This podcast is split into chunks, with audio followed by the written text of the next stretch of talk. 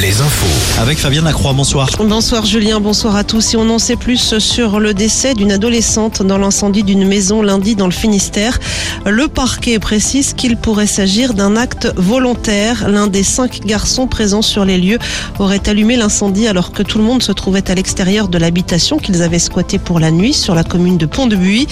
Une adolescente âgée de 13 ans aurait alors décidé de retourner dans la maison pour chercher ses lunettes. La jeune fille est décédée des suites d'une asphyxie.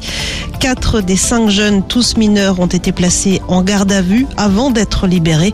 Le cinquième a été pris en charge en unité psychiatrique. Autre enquête, celle concernant l'accident impliquant Pierre Palmade. L'humoriste se trouve actuellement en garde à vue. Il est entendu dans le cadre d'une enquête pour homicide et blessures involontaires par conducteur sous l'emprise de stupéfiants.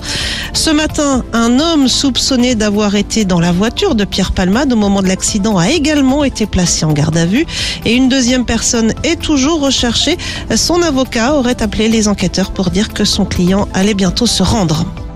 Dans l'actualité également, la réforme des retraites. Nouvelle journée de mobilisation demain avec une quarantaine de rassemblements dans le Grand Ouest. Lors du Conseil des ministres ce matin, Emmanuel Macron a taclé les oppositions qui, selon lui, n'ont plus de boussole et sont totalement perdus dans le débat. À Nantes, les étudiants opposés à la réforme des retraites ont voté ce matin le blocus du campus jusqu'à demain. À Rennes, la direction de l'Université 2 a pris les devants ce matin en annulant les cours pendant 48 heures.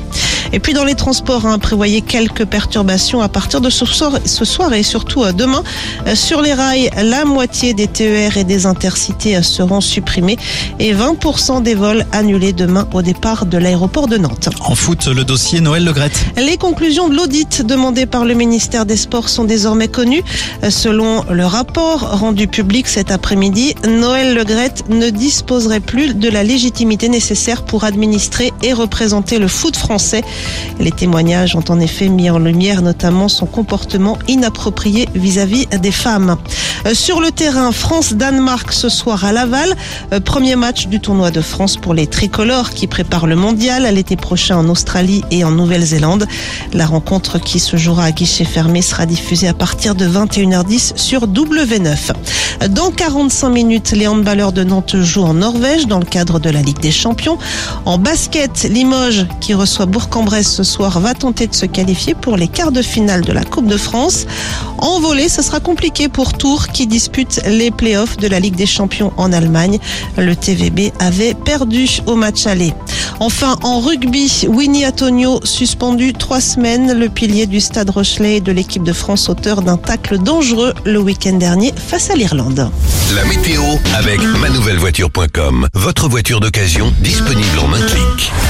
Moins de soleil et de nuages hein, au programme météo de demain. Ciel gris au lever du jour sur un large quart nord-ouest du pays. Quelques averses